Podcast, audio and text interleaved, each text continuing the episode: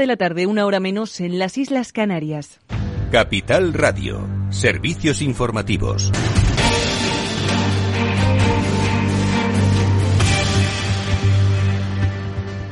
Buenas tardes. La primera ministra francesa Elisabeth Borne anunció este miércoles que el Estado va a nacionalizar totalmente a EDF, algo que se justifica para garantizar la producción de electricidad frente a las consecuencias de la guerra en Ucrania con su apuesta por la energía nuclear.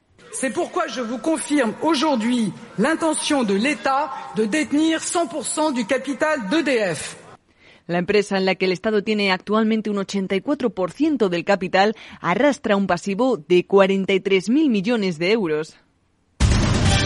Mientras tanto, el Parlamento Europeo pide a Hungría que retire inmediatamente su bloqueo a la propuesta para introducir un tipo mínimo del 15% a multinacionales en la Unión Europea y a la Comisión y los Estados miembros que no entren en un regateo perjudicial con los socios que abusan de sus vetos nacionales. Insisten, además, en que si Budapest no retira su veto, la Unión Europea debería estudiarse opciones alternativas para hacerlo, incluyendo la posibilidad de utilizar el mecanismo de cooperación reforzada que permite aplicar una medida en un grupo de países en lugar de en el viejo continente de los 27 si al menos nueve de ellos están de acuerdo. Y la libra marca mínimos desde marzo de 2020 por la crisis de gobierno de Boris Johnson, que será instado esta misma tarde por sus ministros para que dimita según la BBC. Hasta ahora han presentado su dimisión más de 33 altos cargos del gobierno de Boris Johnson, según esta misma cadena, desde donde avisan que un comité de ministros podría reunirse en las próximas horas con el eh, Premier para pedirle su renuncia. Pero Johnson se resiste. Does the Prime Minister think there are any circumstances in which he should resign?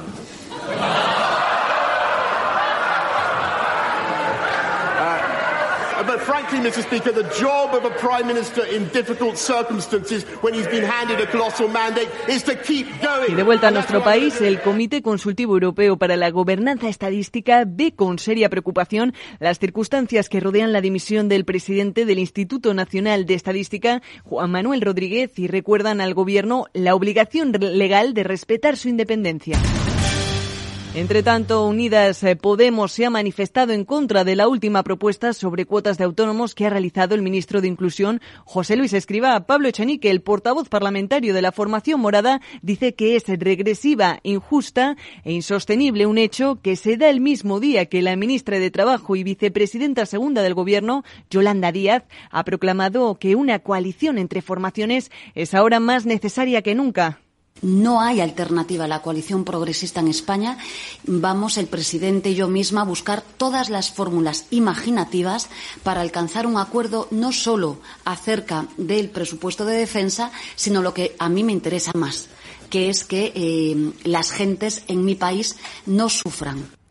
Por su parte, la vicepresidenta de Asuntos Económicos y Transformación Digital, Nadia Calviño, ha asegurado que el coste medio de la deuda ha bajado y va a seguir bajando durante 2022, incluso en una situación de tipos de interés al alza. Ha bajado el coste medio de la deuda y va a seguir bajando durante 2022, incluso en un contexto de tipos de interés al alza por parte del Banco Central Europeo. Y en cuanto a la situación de la prima de riesgo,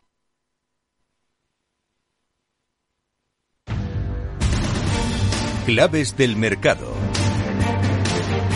Bueno, pues el principal índice bursátil español encadena su tercera pérdida diaria seguida este miércoles antes de la publicación de las actas de la última reunión de la Reserva Federal que conoceremos a eso de las 8 de la tarde hora española con la inquietud, eso sí, por el posible impacto económico que puedan tener futuras subidas de tipos de interés en respuesta a la creciente inflación Unibes 35 que ha terminado con descensos de un 0,14% en los 7.948 puntos. Mientras tanto, al otro lado del Atlántico continúa la cotización con números rojos para el Dow Jones, el S&P 500 y ligeras alzas eh, casi plano para el Nasdaq 100. Esto es todo por ahora. Les dejamos con Eduardo Castillo y el programa After Work.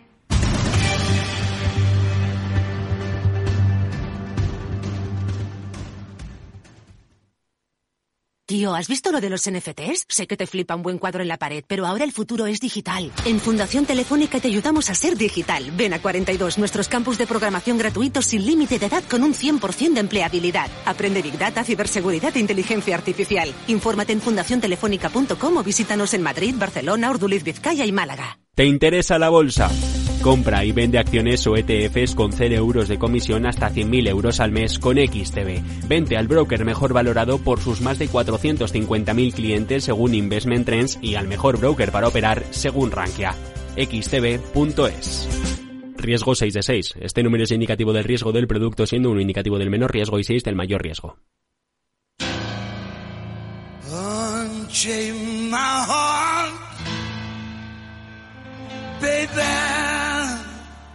Let me be. Cause you don't care. Well, please set me free. Después del trabajo, After Work, con Eduardo Castillo, Capital Radio. Unchain my heart. ¿Qué tal? Muy buenas tardes amigos, bienvenidos al After Work que ya comienza aquí en la sintonía de Capital Radio, un programa hoy que nos va a quedar prácticamente digital, como suele ser, ¿no? Todos los miércoles que nos citamos frente al micrófono, porque hoy nuestra sección El Transformador con los especialistas de Salesforce nos va a acercar a un mundo apasionante y con muchísimos retos, que es el de la transformación digital de la administración pública. Hoy estará con nosotros, además, una figura muy representativa de los inicios de la transformación digital de nuestro tiempo y de nuestro país, que fue Juan eh, Costa Climent. Él fue ministro de Ciencia y Tecnología entre el 2003 y el 2004 y es un experto en eh, cómo se está transformando la administración pública y todos los componentes que tiene. Pues junto a Jesús Galindo, vicepresidente del área de sector público de Salesforce, vamos a charlar, debatir en la última parte del programa sobre cómo eh, la administración pública puede acercarse al ciudadano a través de su, tra- su propia transformación digital. De digitalización vamos a hablar de la vida también, pero desde un punto de vista de inteligencia artificial. Vamos a enseguida saludar a uno de los expertos de paradigma digital que sabe mucho de inteligencia artificial, que es Moisés Martínez, nos va a hablar sobre esto que salió de si la inteligencia artificial tenía sentimientos, que salió un programador de, de Google creo que era que había dicho pues que una inteligencia artificial pues había empezado a sentir cosas. Eh, la última vez que esto pasó en la ciencia ficción se arrasó el mundo en una película que se llama Terminator. Bueno, no, ni nos vamos a ir ahí y vamos a poner un poquito de cordura en si realmente pueden desarrollar sentimientos eh, creativos, eh, emociones, las inteligencias artificiales eh, artificiales, pero sentimientos al fin y al cabo. Se lo vamos a preguntar enseguida a Moisés. Y vamos a también a pasar brevemente por el sector turístico. Desde la OBS Business School han hecho un informe sobre las perspectivas del sector turístico. Ahora después de la pandemia y con eh, Alberto Jimeno, su autor, vamos a hablar sobre cuáles esos retos a los que se enfrenta este sector pues ya no solo por las crisis eh, que sobrevienen, ¿no? sino también un poco pues por esas necesidades que se ha dado cuenta que pueden pasar sin que haya siquiera una crisis económica, en este caso una crisis de sanitaria como fue la pandemia. De eso hablamos en este After Work, así que vamos a saludar ya al primero de nuestros invitados.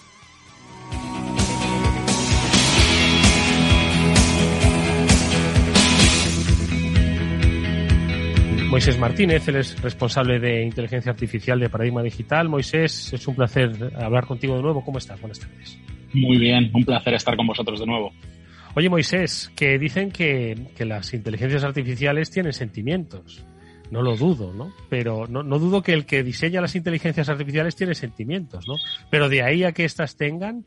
¿Qué te pareció la noticia aquella que decía este eh, desarrollador de Google que pues que una inteligencia artificial podía haber desarrollado, pues no sé, emociones, sentimientos, es que no sé cómo llamarlo. Bueno, yo me pareció bastante impactante, principalmente por, por lo que decía la noticia. A mí es que el, hecho de que, digamos, que una inteligencia artificial tiene sentimientos, pues depende un poco de la perspectiva, ¿no? De cómo nos queramos engañar de lo que hace realmente una inteligencia artificial. O de cómo lo interpretemos nosotros. Que igual que el cerebro nos engaña para muchas cosas, a lo mejor también en ese momento engañó a ese ingeniero a pensar que podía ser de verdad un sentimiento o algo parecido a lo que los humanos creemos que es un sentimiento. Es una muy buena reflexión esta que haces, Moisés. Hay gente pues que tiene eh, un concepto de la sensibilidad pues muy diferente a los otros y donde unos ven poesía, alguien ve un trozo de piedra y donde alguien ve un trozo de piedra o números unos y ceros, alguien ve poesía, ¿no? Y quizás está aquí el, el análisis, ¿no? Sobre este debate, si es que existe debate.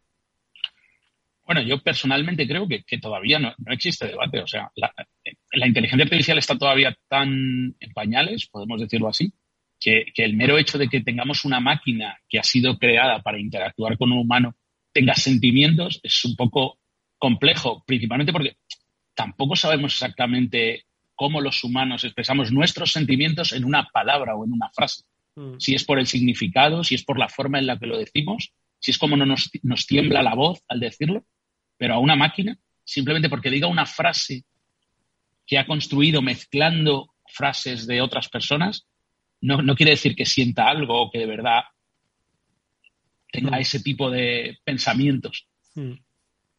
Porque Moisés, vamos un poco, si te parece, a, al principio, ¿no? A la inteligencia artificial. Es decir, la inteligencia artificial, ¿para qué está en nuestras vidas? ¿Cómo funciona la inteligencia artificial? Y cuál es el objetivo final de que nos acompañe pues, en los procesos empresariales, en los procesos de entretenimiento y para determinar si este aprendizaje, ¿no? Para eso es inteligente, algún día lo va a convertir en un, en un ser eh, eh, pensante, lo es numéricamente, ¿no? Pero con, con, emociones, ¿no? ¿Para qué está la inteligencia artificial en nuestra vida? Bueno, yo, yo, en mi opinión, creo que la inteligencia artificial es una herramienta más que hemos construido los humanos para hacer ciertas cosas que son muy complicadas de manera mucho más sencilla. Y desde mi punto de vista, hoy es una herramienta, no es un ente, no es algo vivo que, que, que, que evolucione como nosotros. Lo llamamos inteligencia artificial porque, bueno, al final es, se parece a cómo los humanos pensamos o resolvemos ciertos tipos de problemas. Vale. Pero no es inteligente. No. Y escucha, Moisés, y en el desarrollo de la inteligencia artificial, esta que va pues como los niños, ¿no? Pues que aprenden a leer poco a poco y de ahí pues van empezando a aprender más cosas, ¿no? Se hacen más listos o más inteligentes, ¿no? Esta inteligencia artificial va aprendiendo cada vez más cosas, ¿no? Y va, pues, eh, ejecutando las funcionalidades para las que fue creada, ¿no? Hasta el punto de lograr cierta autonomía, es decir, donde ya no hay que meterle más código, entiendo, sino que ya, pues, eh, es capaz de, autoprogramarse, por decirlo así, ¿no? no, no, sé, entiendo que no estoy usando los, lo, la terminología correcta, ¿no? Entonces, ¿hasta dónde puede llegar ese aprendizaje de una inteligencia artificial? Pues bueno, por ahora las inteligencias artificiales, bueno, sí, podemos decir que, que aprenden eh, como aprendemos los humanos, porque al final nosotros las hemos construido y hemos intentado imitar lo que nosotros hacemos. Pero ellos aprenden sobre una cosa muy específica, no de manera general como nosotros. Es decir, desde la perspectiva de un humano podríamos decir que ellas son construidas para aprender a andar y aprenden a andar muy bien, pero no entienden el concepto de andar fuera de su aprendizaje. Entonces, están muy limitadas para aquello para lo que aprenden. Y además tienen un gran problema, y es que solo aprenden aquellas cosas que nosotros les hemos enseñado. Es decir, si hay cierta manera de andar que nosotros no le hemos enseñado que se puede dar, es muy probable que no la aprenda nunca. Es decir, no es capaz de construir cosas nuevas, aunque nosotros lo creamos. No. Tienen un poco de, ese aspecto de magia, porque en algún lugar de los datos o de esos ejemplos que les hemos dado está escondido ese comportamiento que nosotros los humanos no somos capaces de ver. Y por eso parece que aprenden más de lo que, de lo que, de lo que tienen. Y en ese desarrollo, por lo tanto, siempre va a haber cierto límite ¿no? a las inteligencias artificiales. Es decir, que el debate que, como bien dices, no existe, pues creo que de alguna forma, pues, pues eso limita un poco todos los, los misterios ¿no? y quizás mitos que hay en torno a la inteligencia artificial y su desarrollo. ¿no? Será mucho más eficaz y eficiente y más rápida en, en esos procesos para los que ha sido creada, pero no irá mucho más allá de cosas que no le ha pedido el ser humano que la creó. ¿no? Bueno, yo iba a decir creo, pero voy a decir mejor, yo espero que algún día tengamos una inteligencia artificial general que sea capaz de aprender muchas cosas, como aprendemos nosotros. Mm. Pero creo que va a ser muy complicado y que tardará bastante tiempo.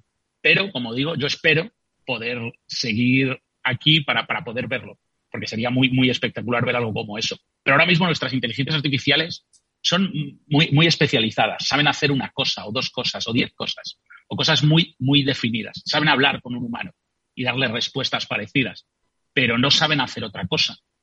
Entonces, son entidades muy, muy limitadas. Son herramientas sencillas que hacen cosas muy bien, pero cosas muy específicas. Juegan muy bien al ajedrez o, o hacen ciertas cosas. Pero, y, y, por ejemplo, cuando le ponemos, cuando le enseñamos a pintar a esa inteligencia artificial, le enseñamos todos los clásicos de la pintura y los no tan clásicos, le decimos que pinte un cuadro eh, original que ya se ha hecho, ¿no?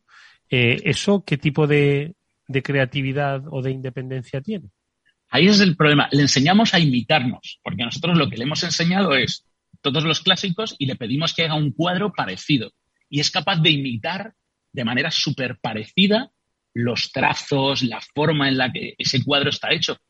Pero ahí está la gran pregunta. ¿Es eso creativo o es simplemente que ha sido tan buena copiándonos que parece que ha pintado un cuadro a partir de una fotografía o de otra cosa que le hayamos dicho de manera o que se lo hayamos escrito como hacen como hace esta nueva inteligencia artificial Wally que, que, ha surgido ahora eh, que eso es de verdad es arte es algo que ella piensa o es solo de todo lo que ha aprendido intentar construir algo que se parezca muchísimo y que para nosotros es igual o es parecido.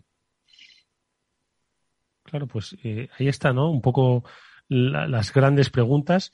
Ahí eh, habrá seres humanos que sean capaces de pagar mucho dinero por un cuadro de una máquina, ¿no? Y, y se emocionarán de esa creación. Entonces, achacarán volvemos un poco al inicio de esta entrevista, Moisés, ¿no? Si les transmite ese cuadro que ha pintado la máquina, pues dirán que qué sensibilidad tiene ¿no? la, máquina para hacer emocionar a un humano a través de la pintura o de la música, ¿no? Pero tal vez es porque hace mucho tiempo alguien decidió, y nos lo han inculcado a nivel social, que esa forma de pintar, esa melodía, esa forma de sonar, genera algún tipo de emoción en nosotros. Pero eso no quiere decir que la máquina haya conseguido emocionarnos, sino que ha imitado aquello para lo que socialmente ya estamos preparados para emocionarnos o considerar que es arte. Porque hay mucha gente que cree que un cuadro de un pintor, pues como Velázquez, no es arte. O un cuadro como un pintor como Picasso. Sí, no o es un, arte. bater, un bater en arco un es arte, ¿no? no, no quería decir eso, pero sí, por ejemplo, un bater en arco es arte. Si lo hace una máquina, a lo mejor es un poco más artístico todavía, porque lo hace una IA y no un, un, un humano. Oye, Moisés, y, cuando hablabas de que a ti te gustaría eh, en un futuro, pues, pensar o saber que hay una gran eh, inteligencia artificial capaz de aprender muchas cosas, ¿aprender para qué? Es decir, ¿cuál sería un poco una inteligencia artificial colectiva que nos ayudase a qué, por ejemplo? Pues yo creo que, que nos ayudase a hacer muchas cosas que hoy no somos capaces y que mejorarían nuestra vida. Por ejemplo, que fueran capaces de mantener más limpias las ciudades o de interactuar para que llegar agua potable a cualquier parte de, nuestro país o de otros países, o para que hubiera menos contaminación y de alguna manera eficiente se controlaran de alguna manera los recursos, o que la factura de la luz fuera más baja, porque el sistema es capaz de encender y apagar los sistemas de generación de energía para que los costes ambientales y para el ciudadano fueran mucho más reducidos. A mí me encantaría que en un futuro la IA pudiera hacer eso y de verdad generase algo beneficioso para nuestra sociedad ya te digo yo que si eso sucede, entonces sí que diríamos que eh, la inteligencia artificial tiene sensibilidad o por lo menos tiene eh, es sensible a los grandes problemas de nuestro tiempo, como puede ser, por ejemplo, el acceso a, a, la, a los, eh, a los al agua potable, ¿no? En muchas, eh, muchas zonas del mundo, o una mejora muy eficaz de los cultivos, o ese tipo de cosas que sí que tendrían un impacto en la sociedad, entiendo que al final dirían que tiene, eh, que es sensible a los, a los desafíos de la humanidad. Pero bueno, supongo que para eso hay que esperar mucho y como dices, Moisés, hay que, hay que, depende un poco de las percepciones con las que las personas miren las inteligencias artificiales, ¿no?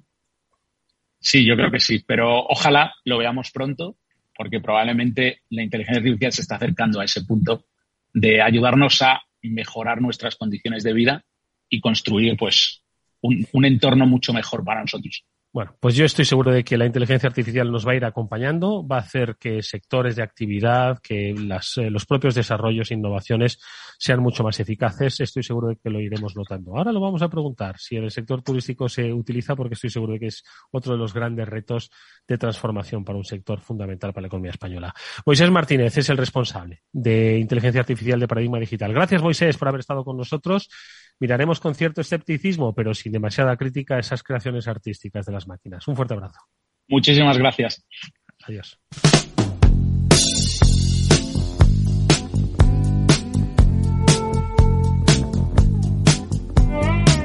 Eduardo Castillo en Capital Radio, After Work. Creo que, uno de los, de los grandes retos que tienen los sectores es ver cómo aprovechan pues todos estos desarrollos tecnológicos. ¿Lo ha hecho el sector turístico? Estoy seguro de que sí. Estoy seguro de que han aprendido un montón con la pandemia. Antes uno podía prever las crisis económicas, más o menos. Otra cosa es que hiciese cosas para cometerlas, ¿no? Eh, para confrontarlas. Pero las crisis económicas más o menos se podían entender y uno podría lidiarlas y aprender, por supuesto, de ellas. Pero de las crisis sanitarias, pues yo creo que eh, hemos aprendido todos y mucho. Y quienes han aprendido han sido en el sector turístico, ¿no? Y precisamente fijamos nuestra mirada en, en este sector porque desde la OBS Business School han realizado un sesudo informe sobre los retos del sector turístico. Ahora afrontan el primer verano ya, digamos, post-pandémico, aunque bueno, eh, si nos detenemos un poquito con, con, esa ola, pues, pues parece que estaba otra vez afectando, pero no creemos que vaya a afectar eh, de lleno a, por lo menos así lo dicen los expertos, a nuestro comportamiento en verano, si acaso lo hacen otras cosas como el precio de la gasolina. Vamos a hablar con el responsable del informe, Alberto Jimeno, es profesor de la OBS Business School. Alberto, ¿qué tal? Buenas tardes, ¿cómo estás? ¿Qué tal? Buenas tardes, ¿cómo estáis? Oye, qué, qué, qué buen aprendizaje, eh, lo digo porque, bueno, es una oportunidad de aprender, ¿no? El que ha tenido el sector turístico en nuestro país, un sector fundamental, pues con todo lo de la pandemia, lo has estado analizando en este informe y entiendo que uh -huh. ha habido interesantes resultados sobre lo mucho que han sido capaces de, primero, aguantar, resistir y entiendo que adaptar y, y confrontar un futuro que sigue siendo incierto, ¿no? Sí, siempre hay un futuro incierto, evidentemente, cuando, cuando hay muchos condicionantes que no dependen solo de la actividad propia del sector. Pero es verdad que, que la industria turística, estamos hablando de la primera industria española, ¿eh?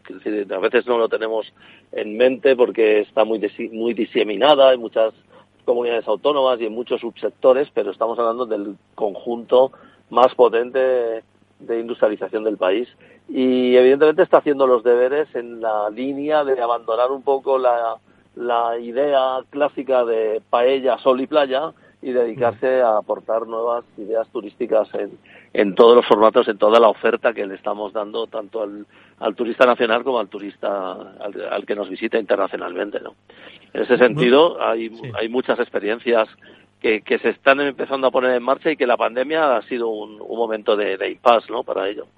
Es lo que te iba a preguntar, ¿qué nuevas experiencias cuando uno piensa que está todo inventado, luego siempre viene alguien, por fortuna, ¿no? Eh, con sí. capacidad, ingenio y, y, voluntad. Pues mira, algo, poco ¿no? a poco, eh, claro, esto no es la industria biotecnológica en la que sí. eh, o hay elementos de, de, gran modernidad, todo no se puede hacer.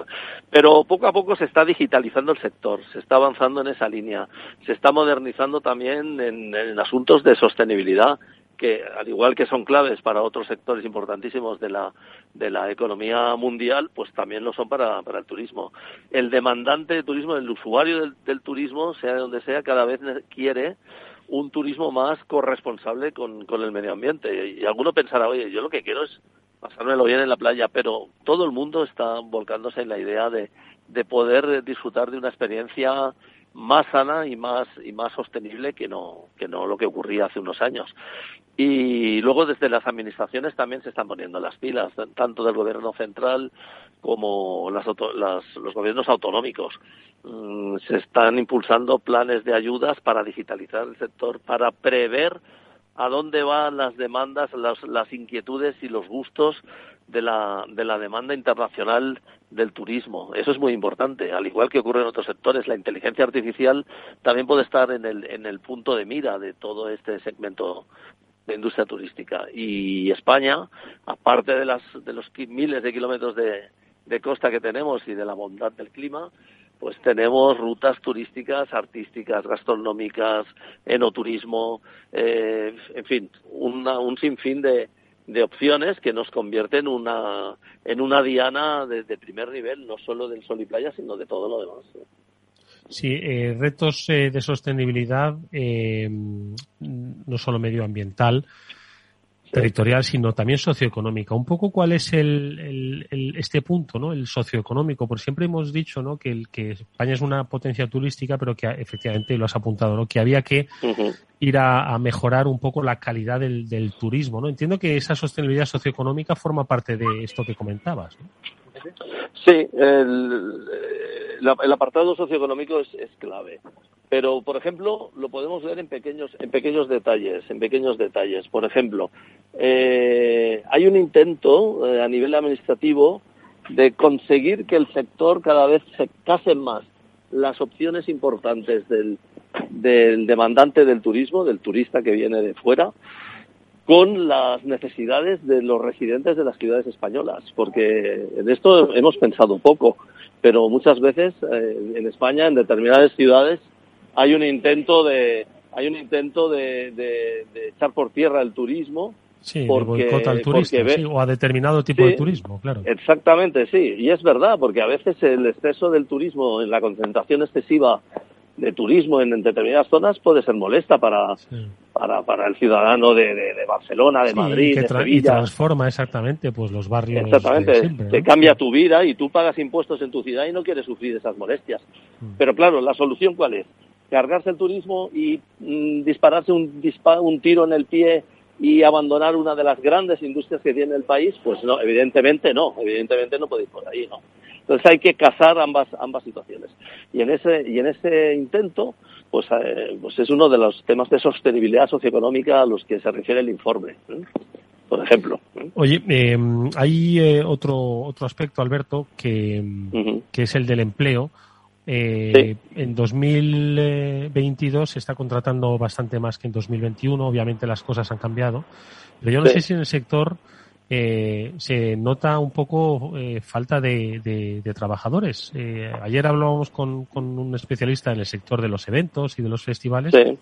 Nos decía uh -huh. que, que, le costaba encontrar encontrar eh, trabajadores para cubrir puestos de especialización ¿no? en lo que es organización de, de eventos y festivales. ¿no? Yo no sé si en el sector turístico se está viendo sí, un poco algo similar hay, hay necesidades de más demanda de, de, de, encontrar mejores trabajadores y más trabajadores en conjunto, especialmente en el sector de, del subsector de la hostelería.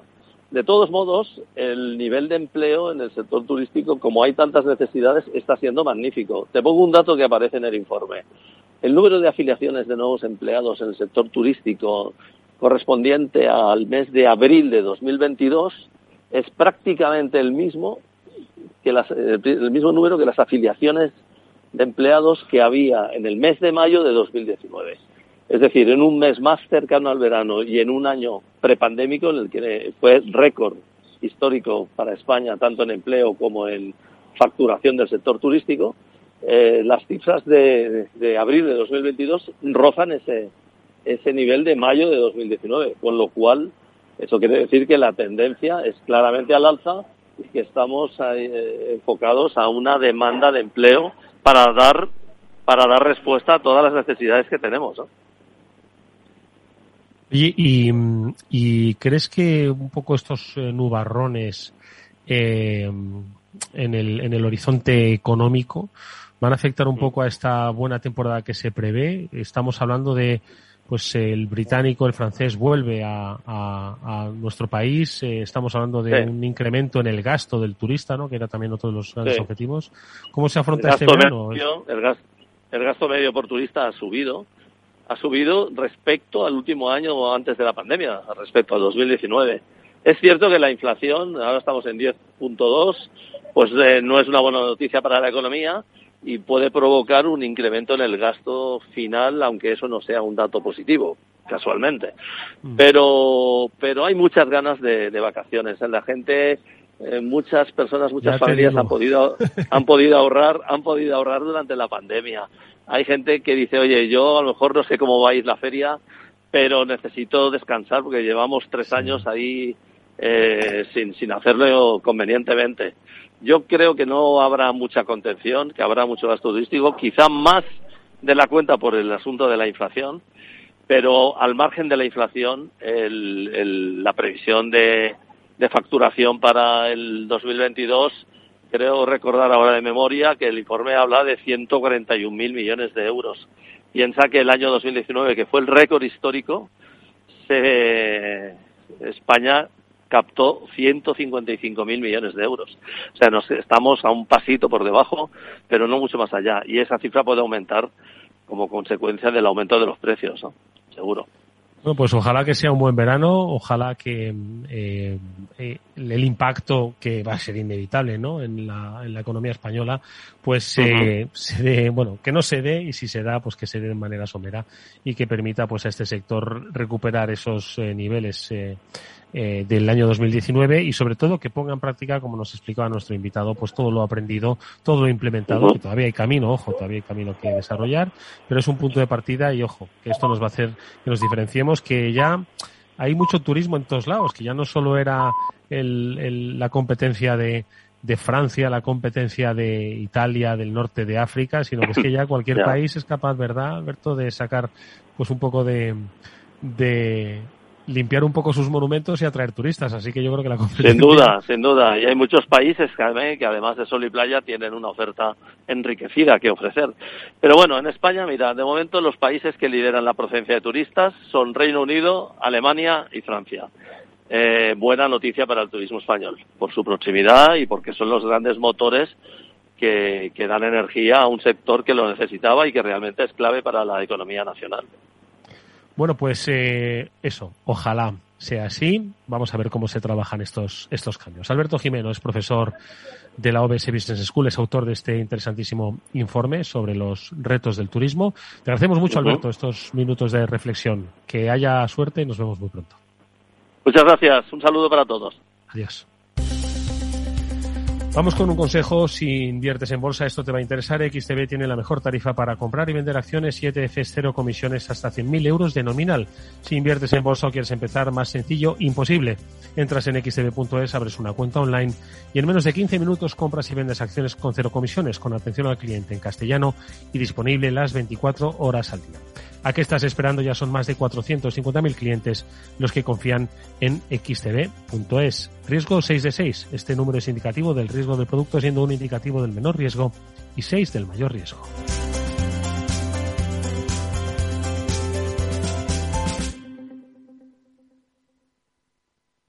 ¿Qué es ir más allá? Con Arval podrás llegar donde te propongas de la forma más sostenible y desplazarte como y cuando necesites con una oferta de renting sostenible, segura y conectada. Y preocuparte solo de conducir porque nosotros nos ocupamos del resto. Arval, la transición energética arranca aquí. Más información en arval.es.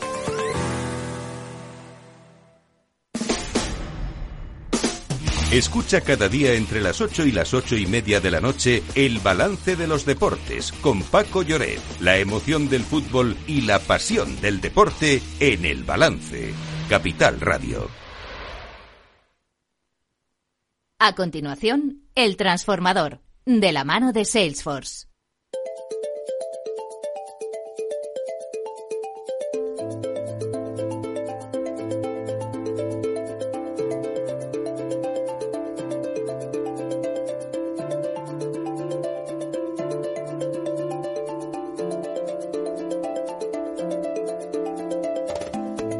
Hoy nuestro transformador tiene como protagonista a la administración pública, la transformación digital de la administración.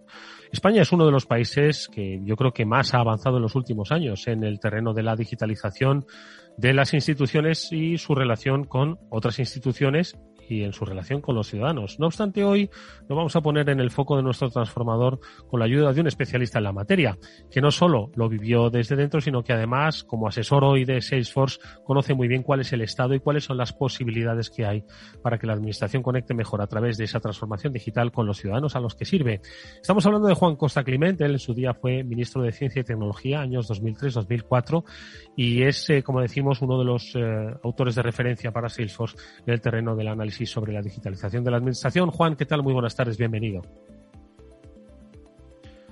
Vamos a ver si podemos eh, abrir esos micrófonos que nos permitan escuchar. Juan, eh, ¿nos oyes ahora? Sí, hola, buenas tardes. Muy buenas Disculpa, tardes. Nada, en absoluto. por la oportunidad.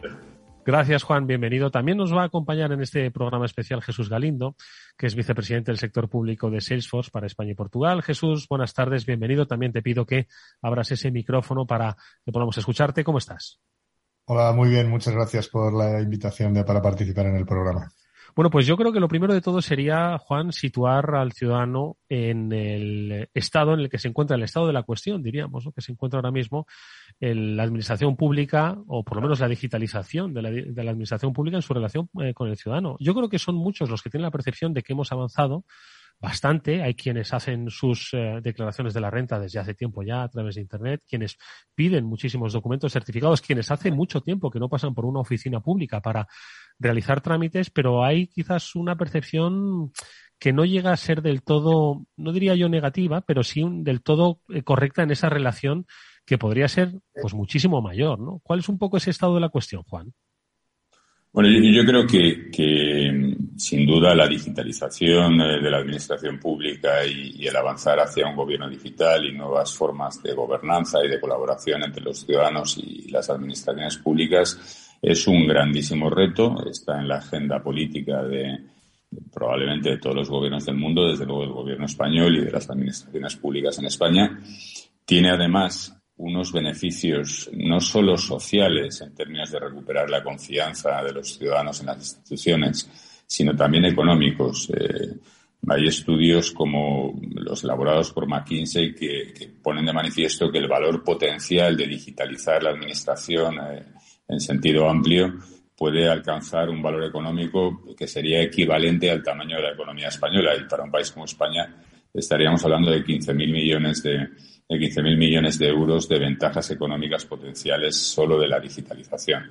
Sin embargo, como dices, creo que es un proceso eh, complejo y un proceso en el que los avances eh, son parciales. Creo que hemos hecho un gran esfuerzo, pero hace falta probablemente más liderazgo político, hace falta también probablemente eh, aumentar las capacidades y la formación dentro de la administración, hace falta cambiar y eliminar eh, trabas burocráticas y legislativas. Pensemos que la legislación que rige la relación del, del, ciudadano con la administración, pues es una legislación elaborada y desarrollada antes de que la digitalización eh, fuera una realidad posible, ¿no? Mm. Y luego creo que hay otro factor muy importante y es que el ciudadano tiene que ver que la digitalización hace que la calidad de los servicios públicos mejore, ¿no? Tiene que ir en paralelo la mejora de la calidad de los servicios públicos con el avance en la digitalización. Bueno, yo creo que esos son algunos de los retos a los que nos enfrentamos. Mm. Eh, Jesús, eh, eh, Juan ha puesto yo creo que una serie de, situaciones, ¿no? Que son los retos a batir, las barreras a superar, ¿no? Y ha hablado pues desde lo que es crear una propia cultura de digitalización, pues procesos de implementación. Eh, la tecnología, sin embargo, no la ha mencionado. Es decir, eh, la tecnología existe para fa fa eh, facilitar y favorecer esa, esa transformación o esa evolución, ¿no? Sí, bueno, es correcto. O sea, yo creo que no es un problema tecnológico, ¿no? La tecnología, y lo vemos en el mundo privado, ¿no? En el mundo privado vemos que la tecnología permite hacer muchas cosas que cuando vamos al, al mundo público pues no se hacen. Es yo creo que la relación digital que tienen los ciudadanos con las administraciones, eh, que además también es muy asimétrica, es decir, no todas las administraciones son, eh, son iguales porque no todas tienen los mismos recursos, pero la relación que tienen los ciudadanos con las administraciones eh, no tiene nada que ver con la relación que tienen los ciudadanos con grandes empresas de servicios online. O sea, yo creo que esta es la gran diferencia. La tecnología existe, la tecnología está ahí lo que hay que hacer es eh, muchas veces cambiar los procesos, cambiar las, uh, uh, las legislaciones y muchas veces la legislación es que está yendo muy por detrás de lo que la tecnología, de lo que la tecnología permite. Mm. Porque, Juan, eh, cuando estamos hablando de una mejora en la calidad de los servicios al ciudadano, cuando hablamos de la digitalización de la administración pública, ¿de qué estamos hablando exactamente? Porque yo, claro, yo al principio decía, oye, qué guay que puedo hacer la declaración de la renta por Internet o puedo pedir certificados, ¿no? Pero entiendo que una relación de una administración digital con sus ciudadanos trasciende, ¿no? Lo que es una declaración de la renta, que eso es un servicio pues que está muy bien, que te evita pues ir a determinados sitios, pero ¿cuál es el concepto ideal de relación de la administración con los ciudadanos? Es decir, ¿cuál sería el, el, el objeto ¿no? que hay que perseguir para que se produzca esa, esa relación más allá de pues determinados trámites que podamos hacer? Bueno, yo, creo que, que, como decía Jesús, no, la tecnología eh, probablemente nos permite hacer casi cualquier tipo de transformación. La realidad es que la digitalización, eh, como decía Jesús, digo, eh, no, no, es, no, no, presenta un desafío desde el punto de vista tecnológico. El desafío es más eh, sociopolítico, porque es un proceso complejo. Cambiar cómo funciona una administración y seguir prestando servicios públicos al mismo tiempo no es una tarea fácil, ¿no? Y, y exige que ya dentro de ese proceso de transformación, de modernización, de cambio de la, administración, pues se produzcan primero unos cambios culturales de concepto. No podemos seguir considerando al ciudadano en la administración como casi un súbdito, que es el modelo tradicional en el que, eh, bueno, pues eh, la administración tiene unas facultades y unas prerrogativas que están muy por encima del ciudadano. Tenemos que empezar a considerar que el ciudadano es parte de una relación más equilibrada en la que además hay una comunicación y una cooperación. Y la comunicación y la cooperación es lo que permite avanzar en la eficacia y avanzar en la transformación.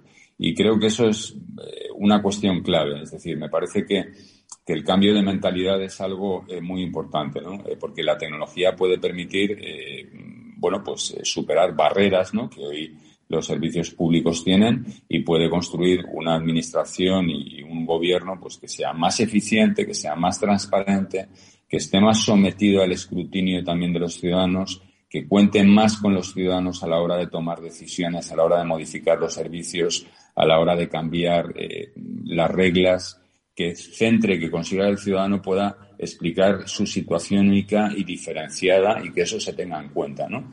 Y yo creo que ese es el gran cambio, el gran cambio que nos puede permitir llegar, bueno, pues a, a modelos de gobiernos como modelo, como el gobierno abierto o el gobierno participativo, con gobiernos más inteligentes, es decir, un cambio que trasciende lo que es solamente mejorar la eficacia en la prestación de los servicios públicos. ¿no?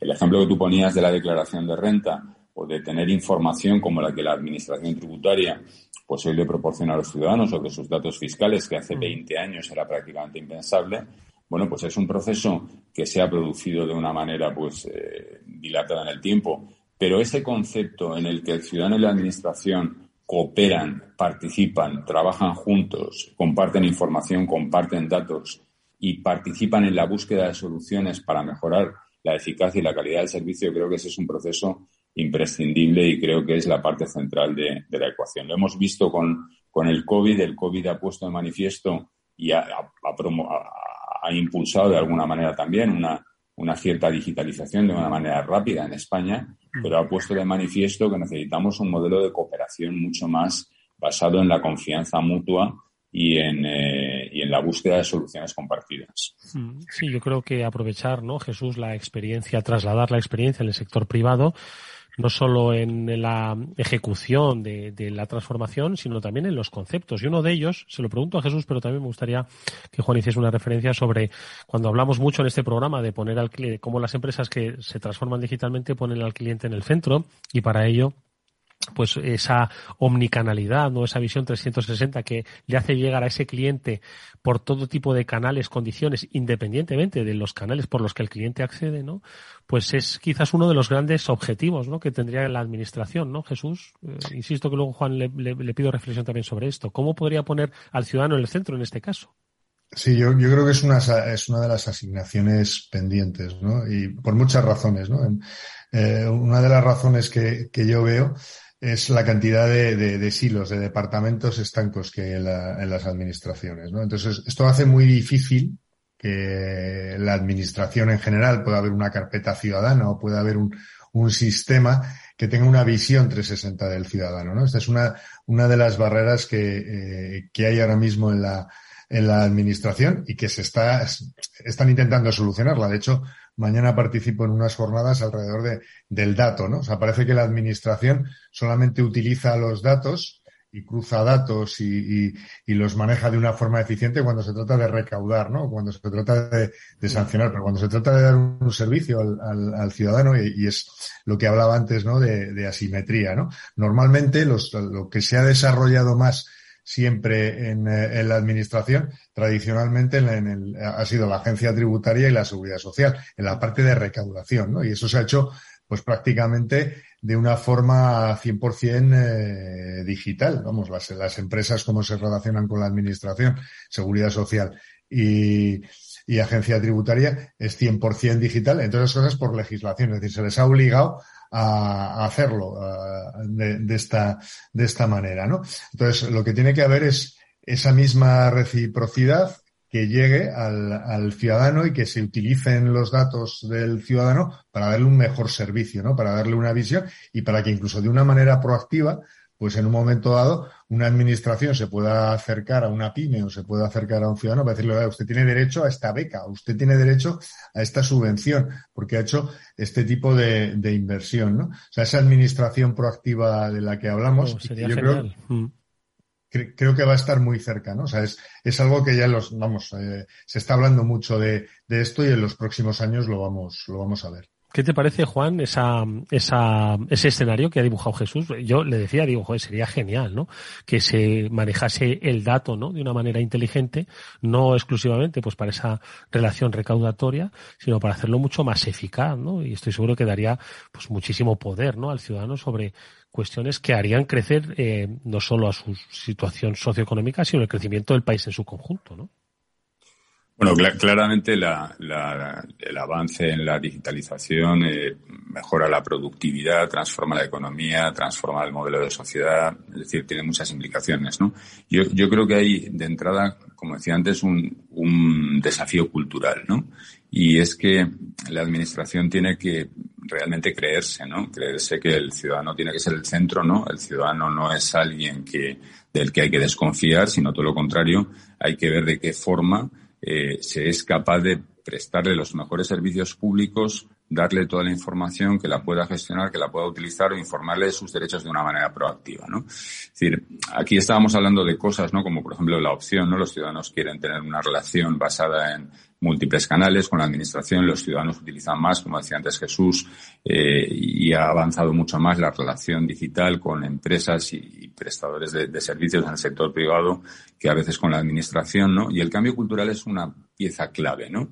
Yo voy a poner un ejemplo. Es decir, tú te has referido antes a mi eh, trayectoria profesional. Antes de ser ministro de Ciencia y Tecnología, y fui secretario de Estado de Hacienda durante cuatro años.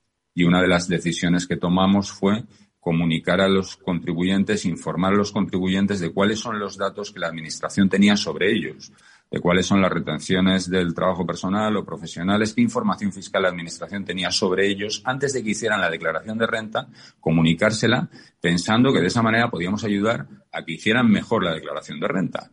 Y, y bueno, uno de los debates internos dentro de la Administración era, bueno, pero es que esto va a suponer que la Administración se desarma frente al ciudadano. Le estamos contando al ciudadano cuál- cuáles son las, las armas de que disponemos, ¿no? Para, para validar su situación fiscal. Y el otro debate era, bueno, es posible, pero al mismo tiempo al ciudadano le vas a prestar un servicio porque le vas a facilitar hacer su declaración de renta sin equivocarse, teniendo toda la información de entrada, ¿no? Yo creo que ese cambio cultural, que son, es un debate eh, muy importante, requiere además que haya eh, formación dentro de la propia administración. Las capacidades que tienen muchos funcionarios no están adaptadas a la digitalización y a las necesidades de un mundo más digital. No pasa en las empresas, pasa también en la administración, ¿no? Y, creo que formación y, y cambio cultural son, son críticos en esto. Y una última pregunta, Juan, porque mm, te- entendemos que tienes que marcharte a un, viaje y no queremos entretenerte mucho. Y es precisamente como conocedor que eres, ¿no? De las estructuras de la administración, ¿por dónde empezaríamos esto? Porque al final estamos hablando de muchas administraciones, una administración general del Estado, estaríamos hablando de administraciones eh, locales, de administraciones eh, eh, regionales, eh, muchas de ellas pues con sus propios eh, componentes, ¿no? De comunidad. Entonces, ¿Cómo empezamos a escalar todo esto para hacerlo, para que el ciudadano, porque al final, oye, un ciudadano pues vive en Madrid y disfruta de los servicios de una ciudad como Madrid, pero al final tributa pues para, para el resto de España y luego a veces veranea en Valencia. Entonces, ¿cómo, cómo empezamos a escalar todo esto? ¿Por dónde empezamos? Bueno, desde luego lo ideal sería, eh, antes me refería a la situación del COVID y alguna de las cosas que hemos vivido, ¿no? Y uno de los problemas que se ha puesto de manifiesto claramente ha sido la falta de, de interoperabilidad entre las administraciones, del intercambio de información, del- de, la conectividad entre ellas, ¿no? Eh, ¿Qué es lo que sería lo ideal? Y, y yo creo que en otros países eh, lo han intentado, quizá pues eh, no siempre con- con plena fortuna, ¿no? Pero, pero lo han intentado. Bueno, pues lo ideal sería un acuerdo entre las administraciones, un acuerdo entre los grandes partidos políticos y un acuerdo entre ellos y, la comunidad empresarial y, y otras organizaciones sociales, porque aquí el ecosistema es un ecosistema en el que tenemos que participar todos. No, no puede ser solamente la administración de manera unilateral, ¿no? Y obviamente eso pues debería ser liderado y dirigido eh, por el gobierno central, ¿no? Yo creo que, que plantearse un plan para que España eh, alcanzara un verdadero gobierno digital en un horizonte y hacerlo basado en el consenso y la colaboración entre agentes económicos, sociales y las administraciones públicas a todos los niveles, creo que eso sería, eh, sería extraordinario, ¿no? Y apostando y utilizando la experiencia, como decía Jesús también, del sector privado, ¿no? Es decir, el sector privado creo que tiene mejores prácticas hoy que la administración en general en esto y, creo que tenemos que ser capaces, ¿no? De aprovechar esas mejores prácticas y trasladárselas al, sector público, ¿no? En lo contrario, pues sería eh, no aprovechar una oportunidad. Pero bueno, estamos lejos de eso y es en lo que habría que trabajar pues vamos poco a poco trabajando. Nosotros eh, hemos puesto las pistas con la ayuda de Juan Costa, eh, fue ministro de Ciencia y Tecnología, anteriormente secretario de Estado, hoy asesor de Salesforce, gran conocedor de cuáles son esos retos y desafíos que requiere la administración pública en su relación con el ciudadano para dotarle de una vida digital. Ojo, sin excluir, que ese también es otro debate, pero que yo creo que tocaremos en otro momento. Despedimos a Juan Costa de este programa. Juan, gracias por tu tiempo. Hasta muy pronto. Muchísimas gracias a vosotros por la oportunidad y buenas tardes y gracias a Salesforce. Muy buenas tardes. Y nosotros precisamente Jesús estábamos eh, eh, yo creo que reflexionando pues de una manera muy interesante con Juan no sobre cuáles son esos desafíos y el papel de la empresa privada que dices que mañana vas a reivindicar en un en un evento sobre administración pública y digitalización no sí curiosamente mañana participamos en un evento alrededor del dato no solamente alrededor de la digitalización y es esto último que ha dicho que ha dicho Juan, ¿no? que el gran reto y lo que ha puesto de manifiesto la, la COVID era la falta de intercambio de información entre las administraciones públicas, ¿no? Pero ya no, no es un problema de, además, de una comunidad o de otra comunidad, es que incluso dentro de las comunidades, es decir, cuando tenías, te encuentras dentro de una comunidad eh, y hablas de la, de la sanidad, pues los sistemas hospitalarios o los sistemas de primaria no se hablan con los de eh, sociosanitaria. Es decir, ha habido muchos problemas de este, de este estilo que en el fondo es, un problema más organizativo que de intercambio de, datos y es un problema también legislativo, ¿no?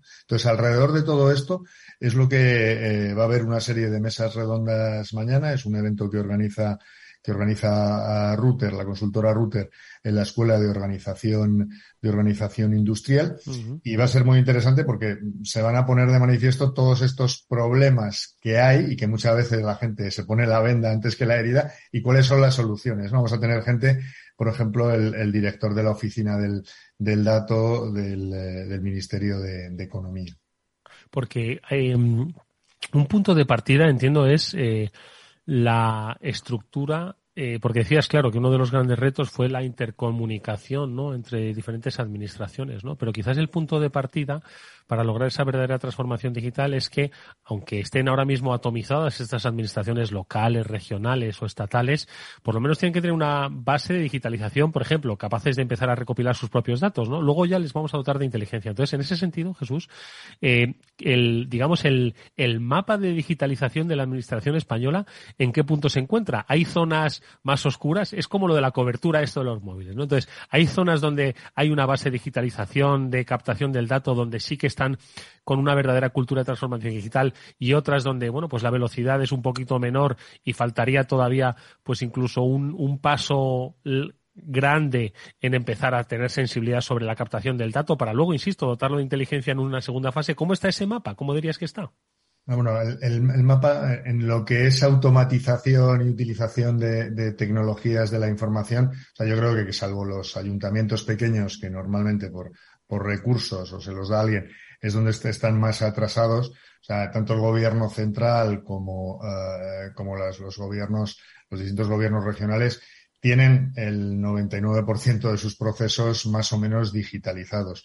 Pero fíjate que el, problema de cuando hablamos de problema de intercambio de datos es muchas veces, o sea, no es un problema técnico, es decir, y, te, voy a poner un ejemplo que es real, ¿vale? esto me lo ha contado a mí una, una persona eh, del, del, de uno de los sistemas de, de salud regionales, ¿no? Cuando empezaron a vacunar a la gente, pues no todo el mundo está dado de alta en el sistema regional de salud. O sea, hay gente que está, que tiene seguro privado, hay gente que está en las mutuas, hay gente eh, eh, que está en otros en otro tipo de sistemas. Entonces, lo que pensaron es la, la, cosa más fácil que se puede hacer es tirar del, del padrón, es decir, irnos al, al, Instituto Nacional de Estadística, que lo tiene replicado en la comunidad autónoma, ¿no? Siempre tiene una Dirección General de Estadística que tiene acceso a ese padrón y tirar de padrón, ¿no? Y de alguna manera utilizar esos datos. Pues esos datos no se podían utilizar.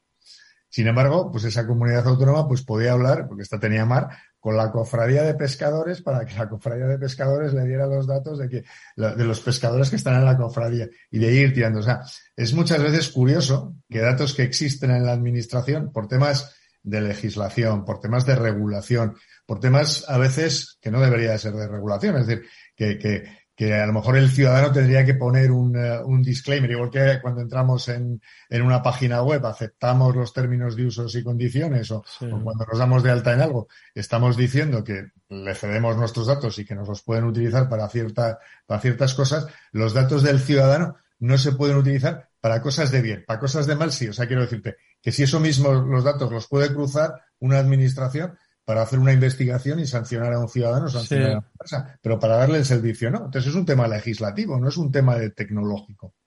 Hmm.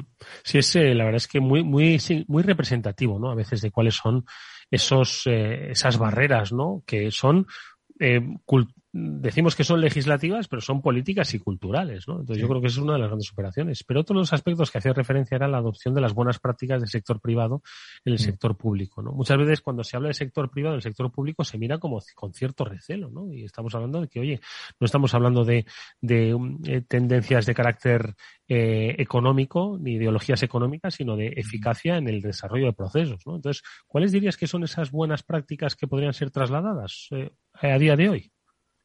Hombre, mira, yo una de las cosas que, que veo, ¿no? Y que lo mejor que se puede eh, mejorar ahora mismo es la atención al ciudadano, ¿no? Y que el, el ciudadano, cuando se relaciona con la administración, pues se dé cuenta de que la administración sabe eh, con quién está hablando, sabe quién está al otro lado, sabe la problemática que, que tiene. O sea, yo siempre pongo el ejemplo que cuando tú entras a comprar en, eh, en, cualquier, eh, en Amazon, en, cualquier otro tipo de, marketplace, estás identificado, tiene todos tus datos y además te sugiere cosas. Si te dejas una, una cesta, que sería el equivalente a dejar, me dejo un trámite a medias, te dice, oye, ¿por qué, ¿por qué no has seguido comprando? O sea, hace un seguimiento de esto, que eso es el equivalente a decir, oye, te has, has, intentado hacer este trámite, no lo has conseguido hacer, ¿cómo te puedo ayudar? ¿no?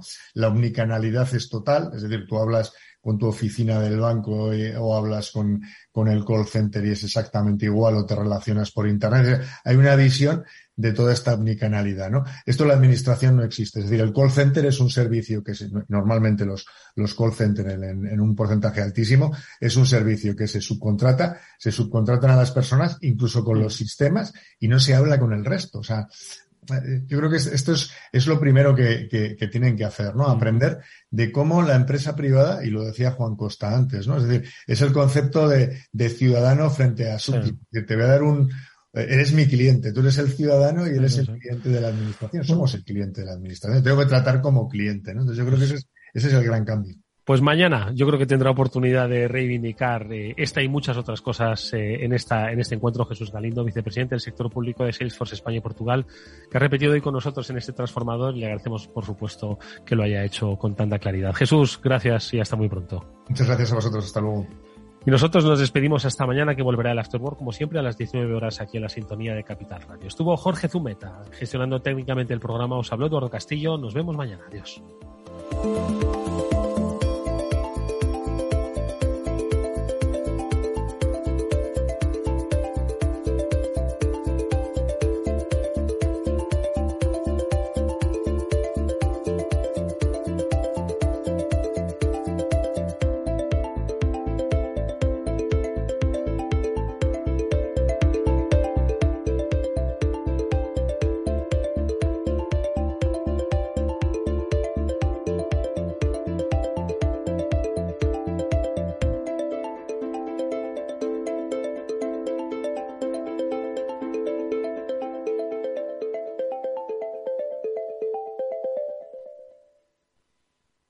Salesforce les ha ofrecido el transformador.